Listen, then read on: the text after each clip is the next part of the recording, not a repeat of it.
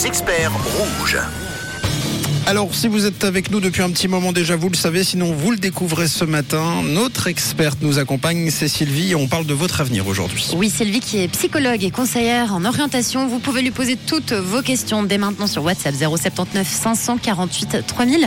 Alors Sylvie, avant de reprendre avec les, questions des auditeurs, quels sont les secteurs d'activité qui recrutent ceux où il y a le, le plus de jobs en ce moment, le plus de débouchés? Alors, bon, il faut savoir qu'actuellement, il y a, il y a plutôt pas mal de débouchés partout, ce qui est très bien, hein, ce qui est bon signe. Mais ce qu'on voit, alors si j'en cite quelques-uns, c'est dans l'industrie manufacturière, alimentaire, pharmaceutique, chimique, tout ce qui est ouvrier spécialisé, hein, mm. soudeur, euh, électricien, mécanicien, dessinateur industriel, là il y en a beaucoup. Tout ce qui est hôtellerie, restauration recrute aussi et, D'accord. et ont beaucoup de place. De même que tout ce qui est transport, logistique. On voit aussi qu'il y a beaucoup euh, dans les IT, donc les nouvelles technologies informatiques. Bon, ça donne déjà euh, un ordre d'idée. On a Julie qui a une petite question pour toi. Oui, Julie qui nous dit qu'elle a 35 ans, qu'elle travaille, mais qu'elle envisage justement d'arrêter son travail et de faire des études de médecine, mais qu'elle s'inquiète de cette période sans salaire. Alors, est-ce que vous avez des conseils à donner à Julie qui voudrait euh, visiblement arrêter son travail pour reprendre des études de médecine? Alors, ce qu'il faut dire, c'est que c'est très bien de suivre ses rêves. Je trouve que c'est remarquable et courageux à 35 ans de se dire je vais reprendre des études de médecine. Maintenant, les études de médecine étant ce qu'elles sont, c'est très difficile de travailler à côté en fait. D'autres études le permettent, ce qui fait mm. que des personnes peuvent comme ça joindre les deux bouts. Mm. Donc là, elle a meilleur temps de, de s'assurer pour que le projet arrive à terme et puis qu'elle qu'elle soit suffisamment à l'aise d'avoir des réserves financières. Disons, il n'y a mm. pas il y a pas de miracle là-dessus. Et c'est vraiment très important pour qu'elle mène à bien son projet, qu'elle puisse euh, se sentir, euh, voilà, toute dédiée à ses études. Alors on a euh, David qui nous dit bonjour à tous. Question ma fille de 16 ans est à l'école de, transition et veut faire un apprentissage comme dessinatrice d'intérieur. Elle est en attente d'une réponse pour une place mais ne trouve pas d'autres entreprises. Du coup elle s'inquiète un petit peu. Comment puis-je l'aider et que qu'est-ce qu'elle doit faire si elle ne trouve pas d'ici août? Merci à tous.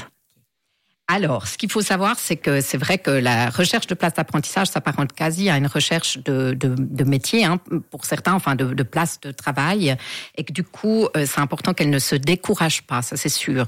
Et pour ça, de, de, de l'appuyer, de la renforcer, de l'encourager, euh, voilà. C'est pas parce qu'elle n'a pas reçu des réponses positives sur trois, quatre patron qu'il n'y en a pas un cinquième qui va finalement lui donner la place. Donc là, je pense que c'est très important cette persévérance, hein, de pas se décourager.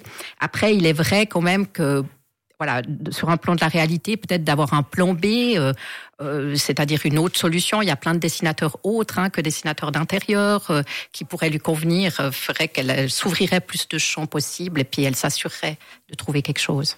Merci beaucoup Sylvie pour ta réponse. On a également Cédrine qui a une petite question pour toi. Oui, alors Cédrine qui nous dit j'ai une question pour l'expert du jour. J'ai déjà un CFC dans une branche, mais je ne m'y plais plus.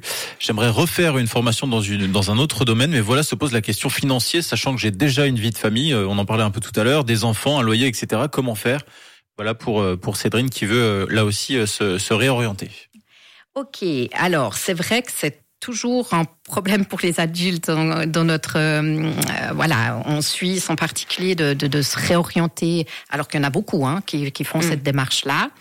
Euh, je dirais qu'il y a toujours, on peut toujours s'adresser aux bourses cantonales. Après, ça dépend quel CFC est là, mais s'il y a moins de travail disponible dans son hmm. CFC, etc., elle peut toujours s'adresser aux bourses cantonales pour voir s'il y aurait une aide de leur part par rapport à la formation qu'elle envisage.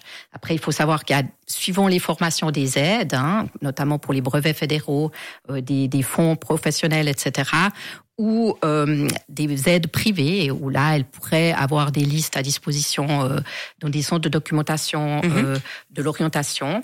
Maintenant, euh, ce qui est important par rapport à, à l'organisation, la vie de famille, c'est aussi d'avoir une, une bonne entente et d'en parler à, euh, dans son couple, même avec les enfants, je dirais, de ce, de ce changement, de cette réorganisation de famille pour que tout le monde y mette du sien.